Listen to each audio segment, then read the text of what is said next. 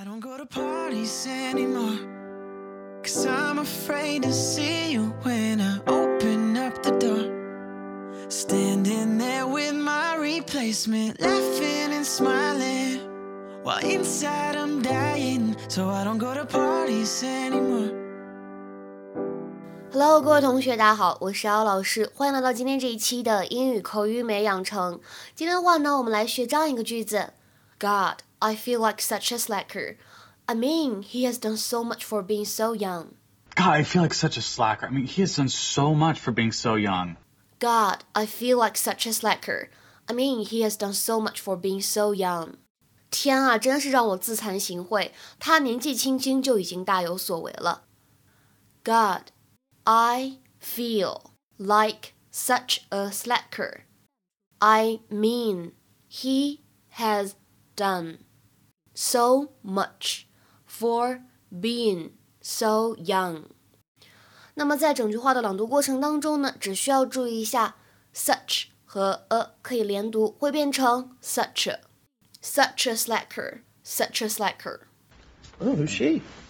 I hate it when you do that. Who's he? It's Charlie Bingham. He's the guy that my dad wanted me to call. I, I googled him. Look. Oh, he owns Earth Gear Apparel. I have their ski pants. Really? You, you don't you don't ski? I have cargo pants, and I don't work at the docks. God, I feel like such a slacker. I mean, he has done so much for being so young. Okay, look, he's he's opened up a dozen environmental foundations and conservancies. Wow. So you gonna you gonna call him?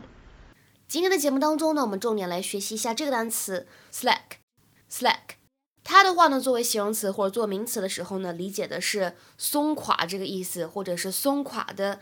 When something is too loose, not tight。比如说，看这句话 ：There's too much slack in these ropes. There's so much slack in these ropes. 这些绳子太松垮了，没有被拉紧，这个意思。那还有什么其他的意思呢？不积极、不活跃，showing a lack of activity, not busy or happening in a positive way。比如说，business is always slack at this time of year。Business is always slack at this time of year。每年这个时候呢，生意总是不景气。那么再比如说，看第二句话 ，The job is taking a long time because the workmen are so slack。The job is taking a long time because the workmen are so slack。工作进程很慢，因为这些干活的人都怎么样呢？太懒散了。那我们今天这个句子当中出现了一个单词叫做 slacker。slacker 什么意思呢？它就用来指那种敷衍工作、偷懒、不积极努力的人，所以它是有一种非常强烈的贬义色彩。A person who does not work hard enough。 它呢还可以用来指逃避兵役的人。那我们现在的话呢，来看一下这个例句：Those slackers have gone home early again. Those slackers have gone home early again. 这些懒散的家伙又早早回家了，对吧？又早早下班走人了。那么再比如说这句话呢？He's not a slacker. He's the best worker they've got. He's not a slacker. He's the best worker they've got. 他可不是工作偷懒的人，他是他们公司最佳员工。 那么在刚才的对话当中呢，还提到这样一个短语，稍微说一下。 As, as much as I love Lily, which is you know more than life itself, I am whew, not cut out to be a stay-at-home dad.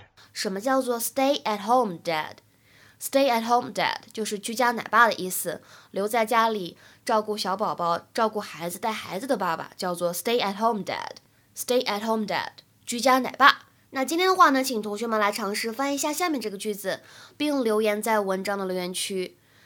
The people I work with are a bunch of slackers.